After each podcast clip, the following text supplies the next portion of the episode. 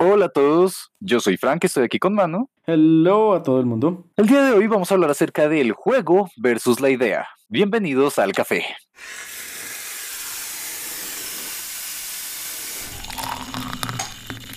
Ok, este es un tema que hemos estado trabajándolo, ha estado en la estufa desde hace un tiempo y pues ya se nos iba a quemar, así que teníamos que hablar al respecto porque han sido muchos los casos que siento que no podríamos destacar una noticia en este momento porque muchas veces se ve eso, que es como qué es lo que significa el juego cuando salió y qué es lo que se esperaba tanto por de parte de los desarrolladores, de parte de los jugadores y demás y eso es algo que pues se viene desarrollando desde como los 40 años que tiene la industria, así que pues nos estábamos preguntando qué puede significar eso, cuántas veces se ha visto esa dualidad entre el juego contra la idea y creo que se ve de muchas formas, pero para empezar, ¿tú cómo lo piensas, mano? Pues creo que la forma más fácil de mostrarlo viene siendo con un ejemplo de el primer juego de video que hubo, que es Pong, que entonces me acuerdo bastante que le preguntaban a la gente que qué era el juego y la gente decía, no, esto es como jugar tenis, como jugar ping pong, como, bueno, cantidad de cosas. Y le preguntaron a los desarrolladores y ellos eran como, no, esto es simplemente pasar la pelotica de un lado a otro como si fuera ping pong. Entonces, como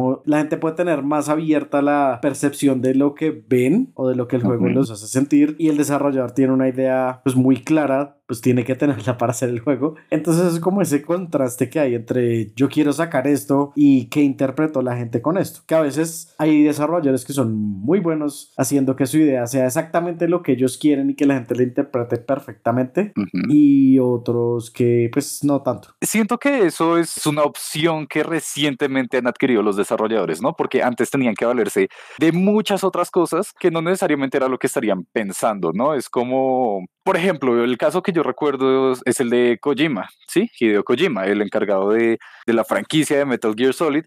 Y pues desde el comienzo él ya tenía muchas ideas centradas en estilo cinematográfico y demás, pero ese estilo no lo alcanzó a adquirir como lo quería, sino hasta muy recientemente con el último juego de la franquicia y eso se llegó a mejorar luego fue como con Dead Stranding, pero estamos hablando de unos 30 años de diferencia desde que él ya tenía esas ideas. Además, justo de lo que tú estabas comentando, los jugadores tienen un gran valor a la hora como de, de verle el significado de eso y siento que viene de muchísimo antes claramente que los videojuegos, porque pues para aquellos que en algún momento hayan tocado un juego de mesa, pues estarán de acuerdo conmigo en que hay muchas veces las que uno se pierde y se imagina muchas otras cosas que las que están pasando en la vida real, ¿no? ¿No te ha pasado, mano? Bueno, primero que todo, y sí, ya tenemos un episodio hace rato de juegos de mesa, si no lo han escuchado. Sí. Pero sí, o sea, claramente pasa que uno, pues la libre interpretación prácticamente que uno interpreta lo que encuentra. Y pues Creo que ahí entra muy, y hablando de los juegos de mesa, el libro de reglas en un juego de mesa. Que entonces, si leíste mal el juego de mesa y lo jugaste mal, como muchos jugamos eh, durante años mal, puede ser Monopoly o uno, que no puedes terminar con la carta más cuatro. Entonces, ah, muchos ya sabemos que esa vez no ganamos. Y en Monopoly, que las reglas de la cárcel son diferentes a como todo el mundo las interpreta, o más bien, todo el mundo las interpreta diferente. Pues entonces cada uno va a tener una experiencia diferente, así sea bastante similar, pero va a ser finalmente diferente. Y digamos que para trasladar lo que sería un libro de reglas a un juego, viene siendo ya como los límites que hay en el juego. O no solo los límites, sino también la información que le van a uno dando y cómo uno interactúa con ella. Entonces, por ejemplo, si estás en un juego de, de, terror, entonces, ¿qué serían las reglas ahí? Entonces, las reglas es que no puedes tener mucha visión porque, pues, si ves poco, pues no sabes que hay más allá y te da más miedo. Entonces ahí técnicamente hay una regla que es no puedes ver muy lejos. Hay otra regla que es pues dependiendo del juego puedes correr o no mucho, o te cansas fácil, o tienes una linterna y la luz. Hay varias reglas, pero todas van como enfocadas a eso de qué es lo que perciben los jugadores de esto. Igual eso también siento que es muy reciente, ¿sabes? Y por reciente es, es, demasiado reciente, porque para aquellos que no lo sepan, eh, en los comienzos de los videojuegos, sobre todo los más complicados que estaban siendo creados para computadora acá en Occidente, pues venían literalmente con libros de reglas. Libros de guías y demás, y muchos no tenían tutoriales, tocaba leer el libro para ahí sí pasar al juego o estarlo teniendo ahí a la mano para poder seguir avanzando, que eso se notó mucho con juegos, sobre todo las aventuras textuales como Sword, como no recuerdo bien, creo que Última es uno de esos juegos que también tenía como ese estilo y Mest, que tal vez muchos no lo conozcan, pero es bastante importante para la historia de los videojuegos. Sí que, por ejemplo, en el caso de Mist, no sé si tú hayas escuchado de ese, Manu. De pronto, pero refrescame la memoria. Ok, es básicamente el tatara, tatara, tatara, tatara, tatara, tatara, abuelo de los Walking Simulators. Ese salió originalmente creo que para los primeros Mac que se crearon y pues era esta aventura en la que es en primera persona y tú vas avanzando, haces clic hacia un lugar y ahí hacia allá caminas, haces clic en las cosas y te dan las opciones de interactuar y demás y demás y demás. Y entonces lo interesante de ese juego es que muchos de los que lo alcanzaron a jugar en su época lo recuerdan de una forma bastante cariñosa, diciendo como, no, si es que el juego inicia con que tú te metiste en este mundo a lo SAO, sí, Sword Art Online, y entonces estás atrapado y no sabes qué hacer, ni quién eres, ni ta, ta, ta, y por eso empiezas a caminar. Y bueno, lo explican de una forma demasiado inmersiva. Sí, es como, wow, claro, es que ellos se sentían dentro del juego, pero digamos, tú vas a probar el juego ahorita eh, sigue siendo bueno, claramente, pero pues nosotros hemos conocido muchas otras experiencias y cuando llegamos a ver algo así es como, hey, esto está vacío, avanza muy lento. ¿En serio era esa experiencia la que todo el mundo contaba o, o será que la imaginación llenó muchos vacíos con lo que en verdad se veía en el juego?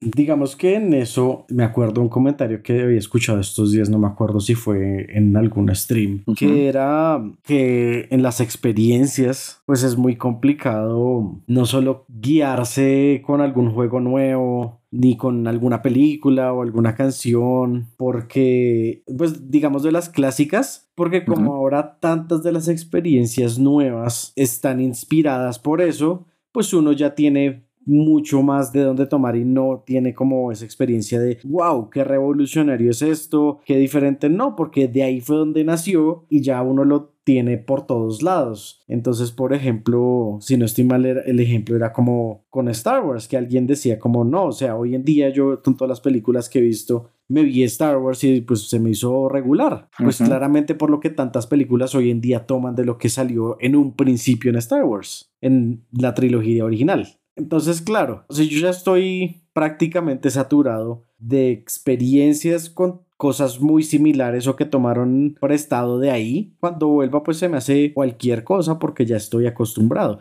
Y antes ni siquiera se me hace tan buena por lo que me hace fijarme más como en los detalles viejos o anticuados. Entonces pues es, es complicado experimentarla de esa forma ya uno con la exposición a tantas diferentes cosas que ha tenido en general, en películas, en juegos, en música, en todo. No sé, digamos, siento que sí, eso, eso es bastante notable, sobre todo como en, en series y en películas, sobre todo cuando uno regresa a ver cosas que creía que le gustaban y en terminándose cuenta que The Big Bang Theory es una mala serie. Cof, cof. Pero... Por dos. Pero pues en el caso de los videojuegos se me hace bastante curioso porque los puntos de referencia son más amplios a mi parecer porque, o sea, yo claramente seguiré impactado de que, no sé, uno le pueda mostrar a un niño ahorita GoldenEye y sea como, wow, esto se parece mucho a Call of Duty. Es como, ok, I mean, sí, como que no digo que sea un caso real, pero pues me lo puedo imaginar y siento que sí he estado en otros similares, pero no los recuerdo ahorita. Pero lo mismo puede pasar al contrario, es como que claro, muchas veces se utilizan muchos clichés y por eso terminan volviéndose clichés y aburridos cuando uno ve el original. Pero hay un juego en específico que yo, bueno, dos en específico que acabo de recordar, a los que yo he regresado después de mucho tiempo, de que salieron como 20, 30 años y siento que en serio se siguen manteniendo y mucho mejor que aquellos otros juegos en los que se inspiraron en ellos. Y eso sería Half-Life, el primero, y Final Fantasy VII. Ambos, yo digo como, wow, en serio, esto es una experiencia impresionante y no tuve que llenar esos espacios con mi imaginación, sino que la idea desde el comienzo siento que estaba clara. Y, y es así revolucionaria que aún tenemos que decir que son juegos que marcaron la historia. Ok, sí, lo veo bastante y más que todo es por lo que, pues ahí está la otra parte de los juegos, ¿no? A diferencia ya de películas y, y otros medios. Y es que lo ponen a uno en. Entonces, incluso con algunas de las limitaciones tecnológicas que hemos visto, pues uno dice como, ok, esto sigue siendo bueno. Y qué más ejemplo que Tetris. Ya cuántos Tetris no han oh. salido, cuántos Tetris no han sacado. Y la gente sigue jugando Tetris porque Tetris sigue siendo entretenido. Entonces, pues claramente, pues no importa, digamos, si el concepto quedó bien hecho al final de cuentas, esa es la parte importante, no importa, digamos, no, el juego tiene 30, 40 años. Si la idea quedó plasmada de tal forma que se entienda bien, me hace un estrechón de manos entre el jugador y el desarrollador. Directamente. Esta es la idea, muchas gracias. Tú, estrechón de manos, así fue. Pero si ya, digamos, esta es la idea y no sé, es de eso que uno va a dar la mano y le botan el puño y uno después cambia el puño y el otro cambia la mano. Ese sí es el problema. Pues más en torno a los juegos, porque sí, el hecho de que lo pongan a uno ahí, pues influye mucho en eso. Pero sí, digamos que igual creería yo que no significa no poder disfrutar de juegos clásicos, pero de que digamos que la experiencia, como uno no tuvo la experiencia de, de enfrentarse a ello,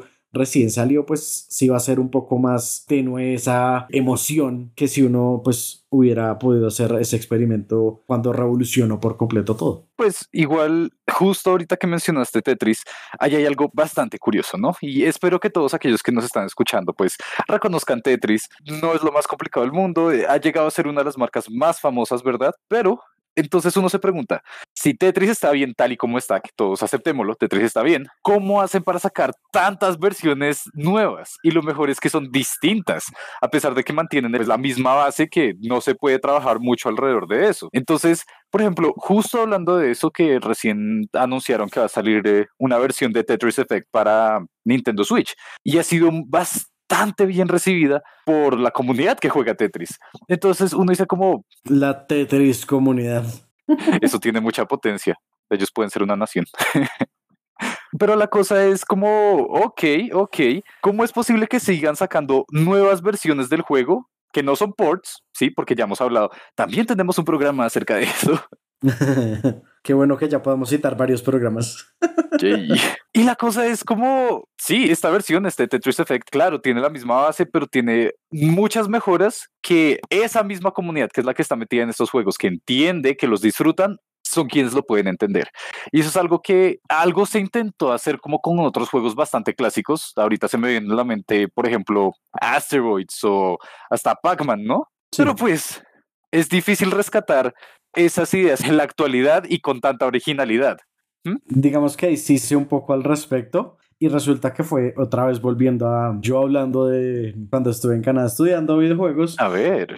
Que un profesor que yo tuve trabajó, creo que fue en uno de los juegos de Sonic, no recuerdo cuál fue, si fue Sonic Heroes o cuál Sonic pero trabajó en uno de los juegos de Sonic. Y también trabajó en uno de los juegos de Tetris. Y él comentaba que, ok, el Tetris, los dueños de la idea de Tetris, cuando contratan a alguien, porque ellos ya no son los únicos que manejan eso, cuando contratan a otro estudio para ayudarlos con la idea de, del juego de Tetris, mandan pues los requisitos que tiene que tener el estudio que va a ayudar para hacer las cosas, como esto tiene que ser así, esto tiene que ser así, esto tiene que ser así bajo tales reglamentos tiene que ser, no sé, las Ls que nos mandan tienen que cumplir estos requisitos. Los cuatro en, en línea tienen que cumplir estos requisitos. Así más o menos. Ok.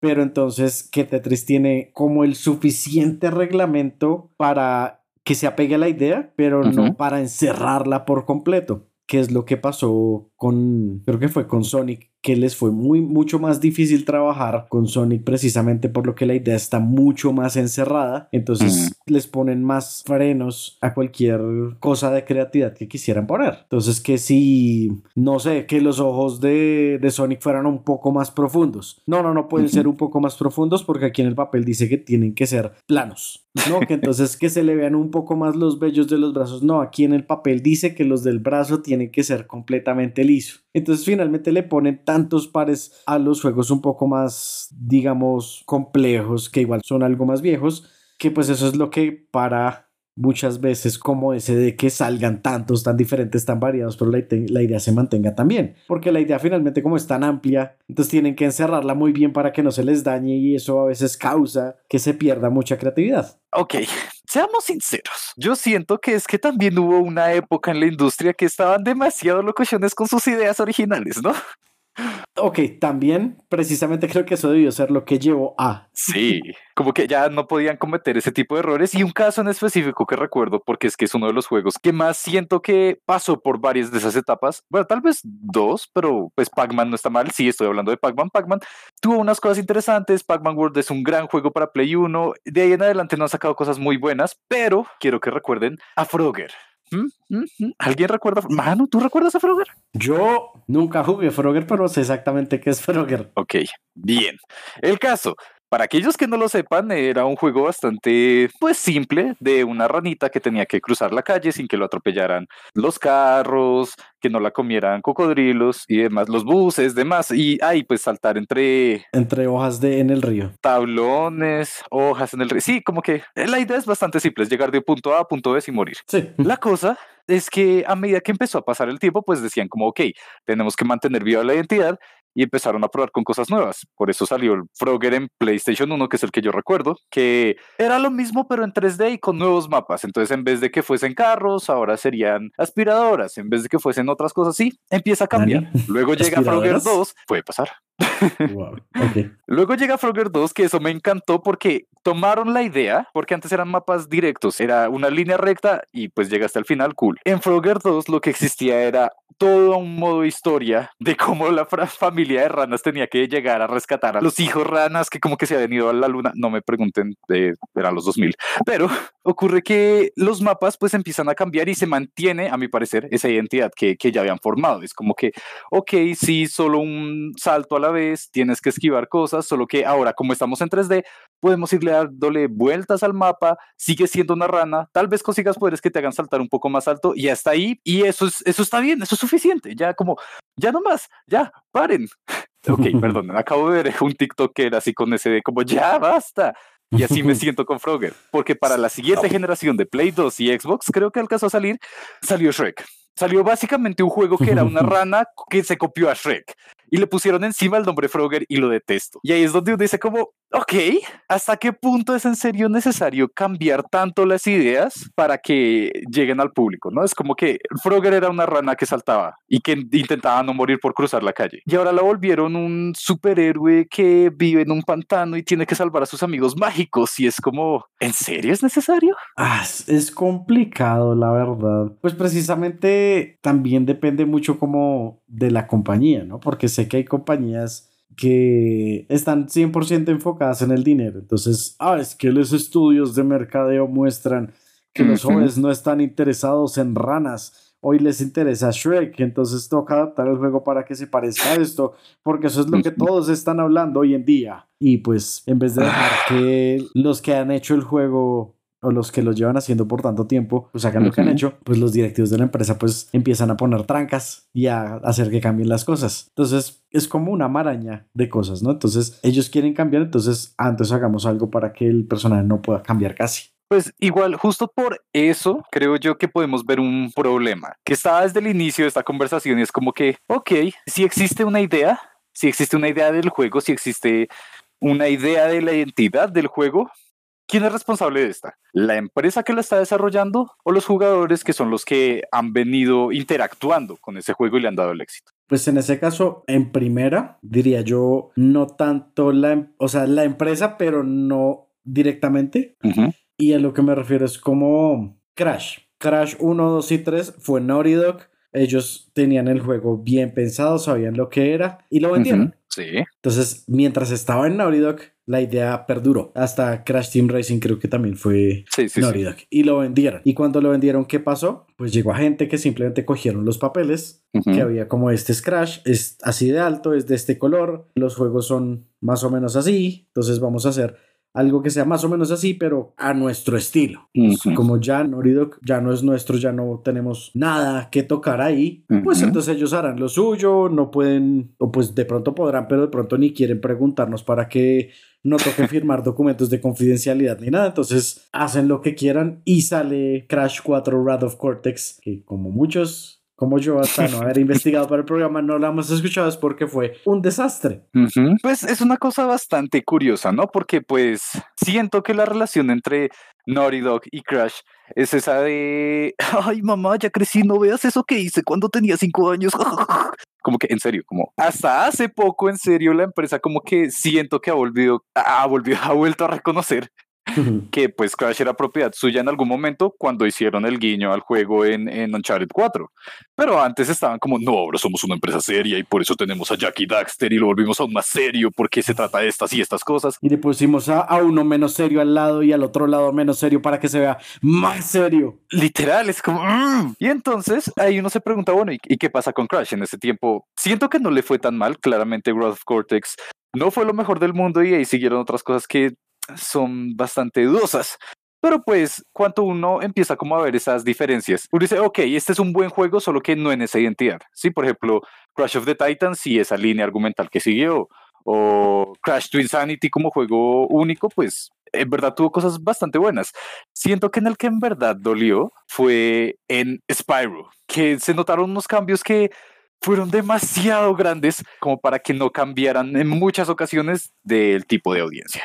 Y entonces, ¿a qué te refieres con Spyro? Ok, sí, sí, sí. Esto es algo que no muchos saben, porque pues no es una de las franquicias más seguidas como Crash, claro está. Pero pues hubo unos cambios demasiado grandes a lo largo de la franquicia, ¿sí? Porque también en el caso similar a Crash, existió la trilogía original y demás, pero luego llegó, después de que salió el cuarto juego que, de forma similar a Crash, intentó seguir lo que ya habían puesto los anteriores, la trilogía original. Luego dijeron como, no, ¿saben qué? Los niños ahorita son edgys. A Shadow ya le dieron armas, a Spyro hay que darle una historia que se parezca a algo sacado de una novela juvenil. Y así fue como salió Spyro A Hero's Tale, que ah, ese es mucho más doloroso que lo que le pasó a Crash. Es como una experiencia intentando ser más oscura, con otras cosas que luego dieron paso a otra línea argumental que ah, ahorita no recuerdo exactamente cómo se llamaban esos otros dos juegos, pero entonces en estos nuevos juegos Spyro ya no tiene el mismo diseño, simplemente como que se puede reconocer porque es morado y ahora tiene una super villana, pero la super villana se volvió una mejor amiga y ahora él ni siquiera es el héroe. Y oh, rayos, ahora no tenemos a Spyro, sino que tenemos a Skylanders y Spyro es un cameo que de vez en cuando aparece. Y siento que ahí ya no existía, o sea, que se mantenía de la identidad del personaje o la idea del personaje. Spyro era cool porque pues ofrecía mundos semiabiertos con plataformas y demás. Y terminamos fue con juegos de aventura que su principal detalle era que podías utilizar figuras y el personaje principal nunca aparecía. Es como tener un personaje principal, pero no tener un personaje principal. Uh, entonces, y siento que eso es, eso es en realidad algo que muchas empresas en los videojuegos les queda bastante difícil hacer porque, aceptémoslo, en varias ocasiones intentan sacar son spin-offs, como lo hablamos en otro programa pasado, en el caso de eh, Rayman y los Rabbits, ¿no? Y luego suceden cosas que son más exitosas como Mario y luego la franquicia de juegos de Wario, que es Wario Land o WarioWare. Pero pues ahí es donde uno se pregunta, bueno, ¿en qué momento es que la identidad tiene que cambiar? ¿En qué, en qué momento la idea tiene que conservarse o volverse en algo nuevo? Sí, es que también es bien complicado porque como vimos con ahora el nuevo juego 4 de Crash, pues cuando ya es un equipo que pues como que está apasionado por el juego, gente que creció con él, que lo jugó mucho tiempo, pues entonces como que se nota que sí saben de lo que trata y lo ponen ahí. Y pues les va bien, no solo le va bien al juego económicamente, sino que la misma comunidad lo aprecia como, uy, por fin lo arreglaron, ya el 4 es algo como completamente funcional respecto a lo que venía haciendo Crash, no, me encanta, etcétera, etcétera, etcétera. Igual en eso siento que sucede una pregunta bastante importante y es entonces, ¿a quién le pertenece al juego? ¿Sí? ¿A quién le pertenece la idea realmente? Porque Crash no, no ha sido el único ejemplo de, de fans que se metieron en la tarea de revivir la franquicia y lo hicieron muy bien, ¿sí? Toys for Bob. Ellos empezaron diciendo como, oigan, solamente queremos retomar esto de la forma en que lo recordamos y hacerlo bien. Y pues ha sido un esfuerzo bastante apreciado. Y algo similar se vio en el caso de Sonic Mania, que salió bastante cerca a Sonic Forces. Y ahí podemos ver una clara diferencia entre lo que consideran los fans bueno y que fue bastante exitoso y lo que al parecer los desarrolladores los distribuidores estaban interesados y no fue tan bueno. Eso me recuerda al caso de J.K. Rowling con Harry Potter. Sí. O sea, ¿qué tipo de creador debe ser tú para que el nuevo juego basado en tu franquicia abiertamente diga, sí, no se preocupen, la, la, la, escritora, la original, ella no tiene ningún tipo de relación con nuestro juego, esto es bueno. Sí, la, la, gente es complicada, creo que eso es como el bottom line de hoy. Porque finalmente es también lo que pasó, digamos, que ya es como, no es el mismo caso, pero el caso contrario de El Señor de los Anillos y El Hobbit. Entonces, como no, El Señor de los Anillos, las primeras tres películas, wow, súper apegadas al libro, wow, súper bien, a todo el mundo le encantan. Versión del director, wow. Y luego sale El Hobbit y es como, pero esto no se apega al libro. Y metieron algo ahí como porque sí. Entonces, ¿quién me explica? Entonces, es como es una línea bastante curiosa y borrosa. ¿Hasta qué punto se puede mantener la idea antes de que cambie mucho y no se sienta como lo mismo, no se sienta como lo que es?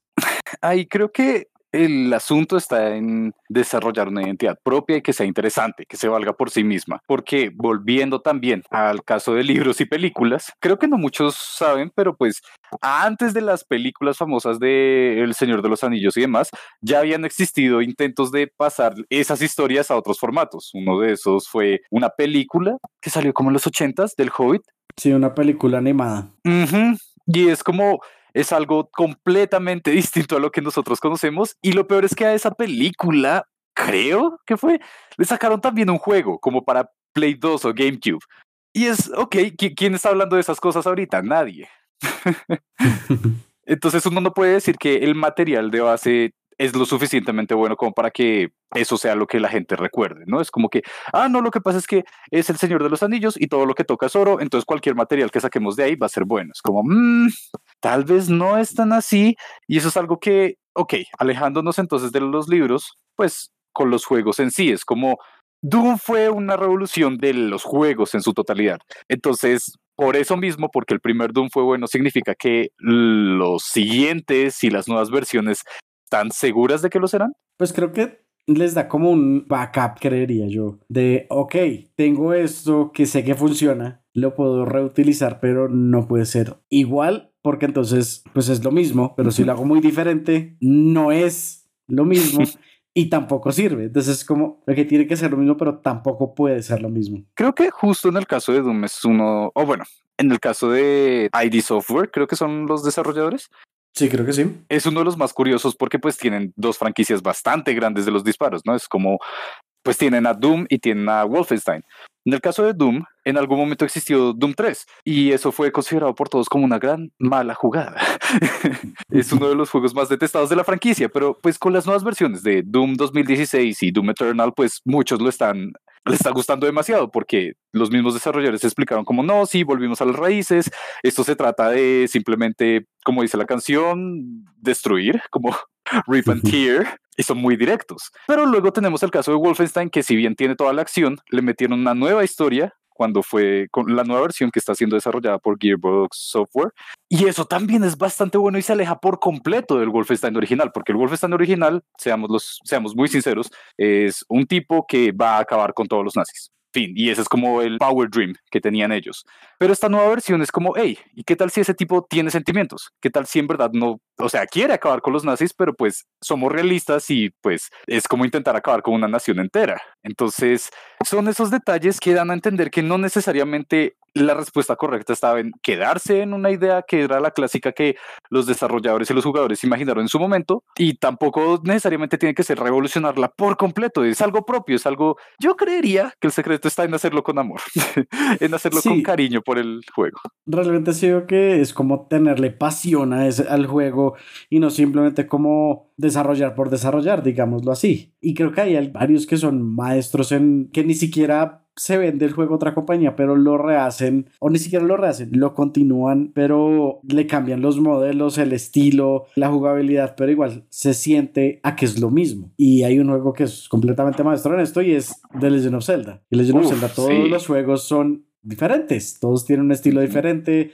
tienen mecánicas similares, pero diferentes, pero cualquiera juega Zelda y sabe que Zelda, así no le estén diciendo, mira, esto es Zelda o no aparezca. No sé, es el cómo se siente el juego al jugarlo. Y ellos son unos maestros completos en hacer que el juego se sienta como Zelda, así le cambien cantidad de cosas. Sí, y sobre todo el más reciente, o sea, el cambio de Zelda Skyward Sword a Breath of the Wild fue gigante. Y se los aseguro porque yo vengo siguiendo esa franquicia desde hacía mucho tiempo.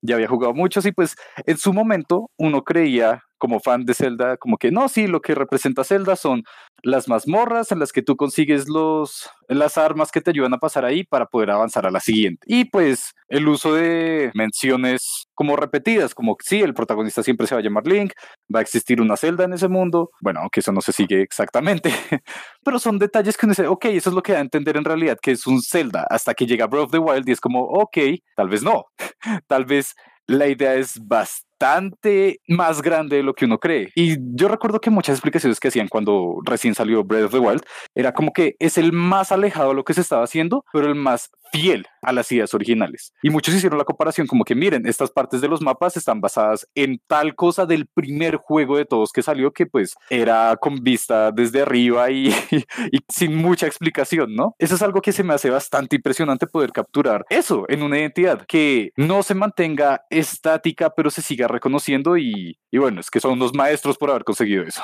Y digamos que es lo mismo que hablamos al principio del Zelda del primero, que es como las limitaciones tecnológicas como que ayudan a cerrar ese primer juego hasta donde pudieron hacerlo con lo que tenían disponible. Sí. Y digamos que supondría yo con una idea de un juego tan sólida como Zelda, porque creo que ese es el término, que la idea es completamente sólida, que ya la tienen clara, ya saben que pueden cambiarle, que no pueden cambiarle para que siga siendo Zelda, y pues retomar como, ok, ¿qué queríamos hacer en ese principio? Ya lo tenemos escrito, cuál era la idea general, la idea grande, y ya que no tenemos esta limitación de tecnología, pues hagámosla. Y pues supongo que así fue más o menos cómo creció esta idea, que como la idea en un principio y después como no solamente es eso, sino le van agregando lo que van aprendiendo al pasar los años, y se vuelve esta cosa gigantesca de idea que es Breath of the Wild. Sí, y ese es el hecho de que también demuestra que las empresas no tienen que encapsularse en algo, ¿no? Es como pueden ser innovadoras,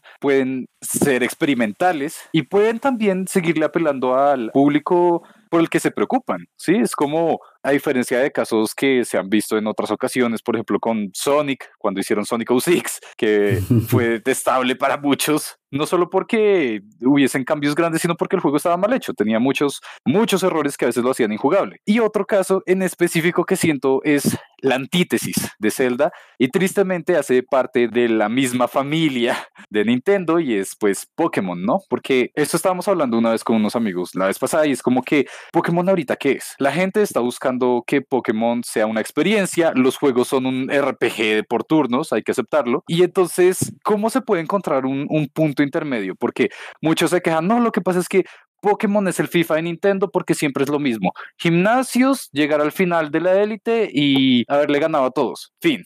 Entonces, como, pero si no es eso, entonces, ¿qué es Pokémon? ¿En qué momento se pueden hacer los cambios grandes y que sigan apelando a los jugadores que ya les gustaba la idea original, como aquellos que solamente vieron un anime basado en la idea del juego? Sí, digamos que lo que yo veo en Pokémon es que se mantienen mucho más mucho, mucho más apegados a la idea original. Y pues se nota en todos los juegos que realmente las similitudes son muchísimas, pero que igual la historia la intentan cambiar bastante. Y es como están como muy pendientes de los fans y es parte del problema. Porque como tienen una mitad de los fans diciéndole no se encanta así como está, tienen otra mitad de los fans diciéndole cambie, haga el cambio porque esto ya está muy repetitivo. Entonces como, ¿qué hago? ¿A quién complazco? No quiero hacer un cambio y que ahora sean los dos que me estén diciendo la cague. O sea...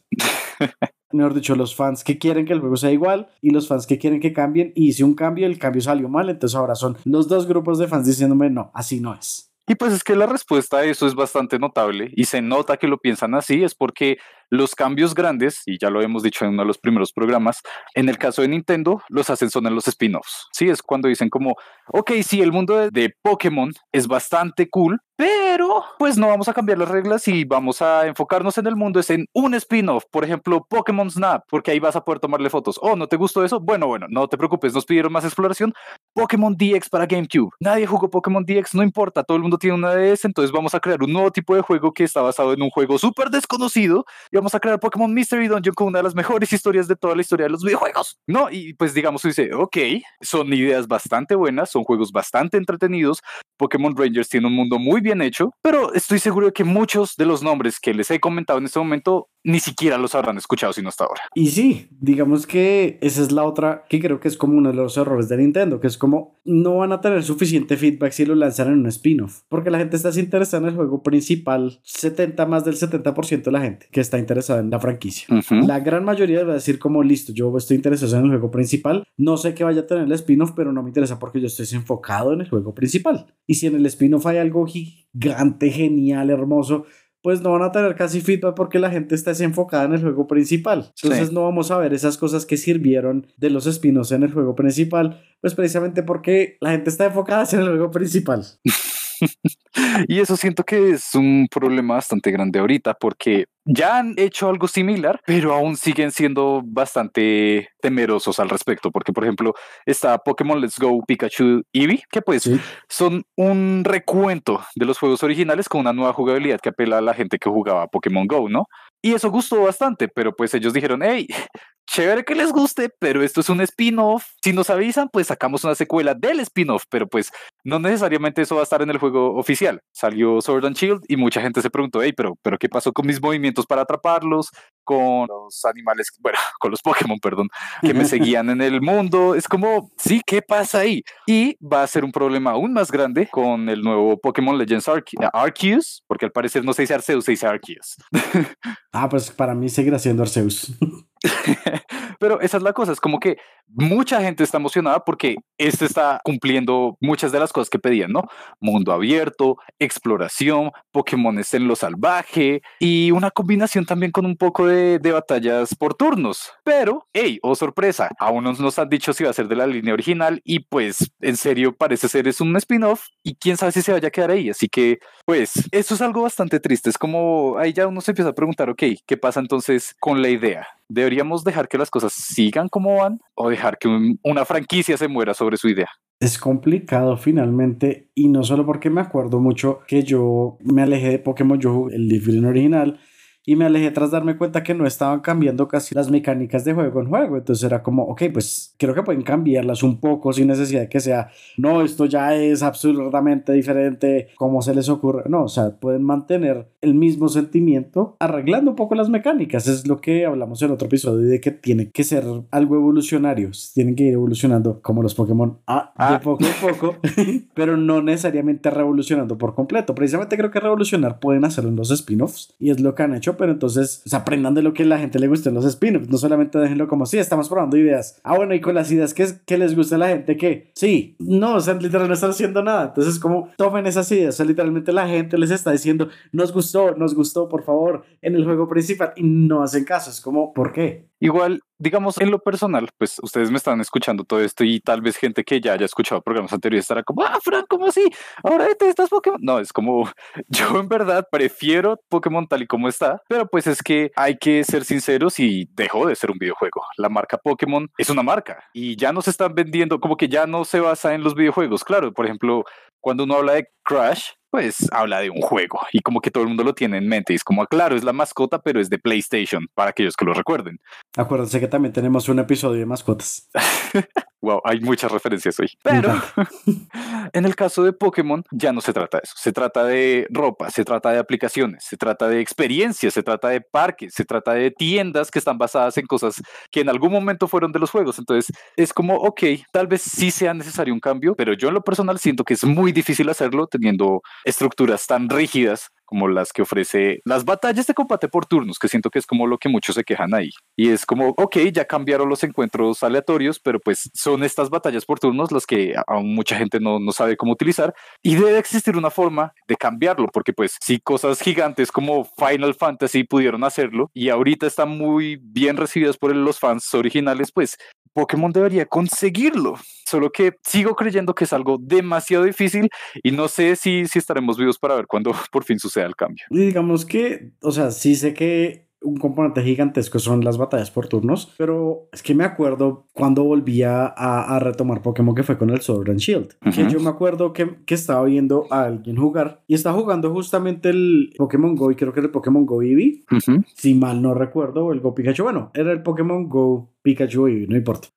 Y me acuerdo que yo estaba viendo cómo están jugando. Yo, wow, qué lindo se ve que tu Pokémon principal aparezca caminando contigo. porque no puede aparecer eso en los otros juegos? Y sé que es como algo que no es muy difícil. O sea, en serio, no es difícil. No va a cambiar la jugabilidad. No es el fin del mundo. Y no lo ponen. y no lo ponen. Y en serio, es como tienes este fandom que lleva años de los años con tu juego, enamorado de los personajes de todos los Pokémon, cada uno tiene su favorito y ven que pueden caminar con su Pokémon al lado en un spin-off y a todo el mundo le encanta, porque claramente a todo el mundo le encanta poder ver a su Pokémon ahí y si quieren ver a otro porque quieren ver cómo se ve al lado de uno, pues lo cambian y todo el mundo le encanta la función y no lo ponen el principal. Es como no les costaba Lo triste, nada. Lo triste es que sí lo hicieron, solo que hace mucho tiempo y lo hicieron fue para Pokémon Heart Gold y Soul Silver. Y esa es la cosa que por eso mismo es que ya no puedo defender tanto a esa franquicia porque es que han hecho cambios y han hecho cambios muy buenos. Lo que te digo, en Heart Gold Soul Silver existe la opción de que tu Pokémon principal te acompañe sin importar cuál es y puedes interactuar con él de forma similar a lo que pasaba en Pokémon Amarillo. También otras cosas que gustaban mucho, por ejemplo, los concursos que aparecieron en Diamante y Perla, creo que eran, o en Esmeralda y Zafiro. Como que esas cosas, esos detalles de cada generación han sido bastante bien recibidos. Pero Pokémon se ha puesto tal vez las reglas de la forma en que no son. Es como que, a mi parecer, no sabemos si así se operarán internamente. Pero a mi parecer, como que una de las reglas es, por cambio de región significa cambio de, de detalles, de elementos interesantes de la región, entonces tenemos que quitar todo lo que haya sido anterior. Y eso no es bastante bueno porque se pierden estas cosas que muchos fans querían, por ejemplo, como los Pokémon acompañando, haciendo otras cosas, dándoles de comer, ¿sí? Y entonces tal vez la regla no debería ser, ok, cambiemos todo, sino, ok, démosle características que hagan cohesivas las regiones en un mismo mundo que comparte Pokémon, porque, ok, ok, vamos a ponernos un poco más serios en el mundo de Pokémon. Pero es como, si en Estados Unidos existe comida asiática, ¿por qué en el mundo de Pokémon no van a tener costumbres de otras regiones? ¿Ah? Y ya, ya con eso me calmo, me calmo. Gracias por el pequeño rant de Pokémon. Pero creo que la pregunta ahora, saliendo ya de Pokémon, es ¿por qué nos debería importar la pregunta de, o bueno, la cuestión del juego contra la idea? ¿Tú qué dices, mano? Yo creo que a veces Depende, uno en el caso de Pokémon, de nos importa es porque ya lo han hecho, han mostrado el cambio que a la gente le gusta y en vez de hacer la evolución, de tomar lo que sirve y, continuarlo, es como lo hacen de la forma que es lo que sirve del primer juego. Y es como, pero bro, o sea, ¿Tienes cuántos juegos y solo estás tomando lo que sirve del primero? No entiendo. Entonces, pues, importa porque ya tienen los materiales y todo, ¿por qué no ayudar a esa idea a crecer? Y también importa en los juegos ya más pequeños, tomando el ejemplo de Portal, pues Portal 1 cuando salió que fue un juego pequeño, que si se logra captar esa idea, esa esencia en un juego pequeño, en un juego corto, precisamente pasa lo que pasa cuando esas ideas son también captadas, que la gente las recibe supremamente bien se dan la mano el desarrollador y el público y pues eso ayuda a impulsar la idea siguiente. En el caso de Portal, Portal 2. Y Portal 2 ya es el juego completo, la idea completa, la historia completa de lo que fue, de lo que pasó, de qué querían hacer con Shell, de qué querían hacer con las pistolas de portales, qué querían hacer con GLaDOS, qué querían hacer con los mapas, qué querían hacer del todo. Y lo hicieron perfecto. Para nada es un secreto que ese es mi juego favorito. Entonces, pues es importante uno, para el desarrollador, poder plantar esa idea y poder tomar los elementos que sirven mientras va creciendo. Y es importante para la gente entender más o menos qué es lo que quiere el desarrollador o pues qué es lo que nos está mostrando para poder decirle como, ok, entiendo lo que me dices y pues eso generaría la respuesta de vuelta de aquí está el juego nuevo o de aquí está la idea nueva o la idea más grande. Igual siento que lo que sucede ahí es complicado, ¿no? Pero, por ejemplo, viéndolo desde una perspectiva bastante superficial, yo pensaría como, ok, ok, tal vez la solución está en darle la libertad a los fans, ¿no? Pero pues eso también puede ser bastante malo. Es como tal vez unos fans quieren algo y otros fans quieren otra cosa. Entonces, siento que de la misma forma en la que tú estabas explicando y sobre todo con Portal, creo que se nota bastante y es que lo hagan la gente que tiene pasión por el proyecto, que estén preocupados por lo que están sacando, que más allá de que tengan que cumplir deadlines, que tengan que cumplir con los inversores, pues sean como, hey, yo estoy haciendo este trabajo así de bien porque es algo que a mí me preocupa y reitero, en el caso de Portal 2, ¿qué tan preocupados estarían por sacar un buen proyecto que consiguieron a una cantante de ópera para que hiciera la voz de uno de los personajes más icónicos de la historia de los videojuegos? Sí. y le digo, sí, es porque en serio amo a GLaDOS. GLaDOS es, es espectacular y por favor les pido que busquen entrevistas y demás con la actriz, es bastante bastante agradable y cuenta de ese tipo de historias en las que es como que no, pues no tenían por qué esforzarse tanto, pero se notaba que les gustaba y, estaban emocionados que lo hicieron.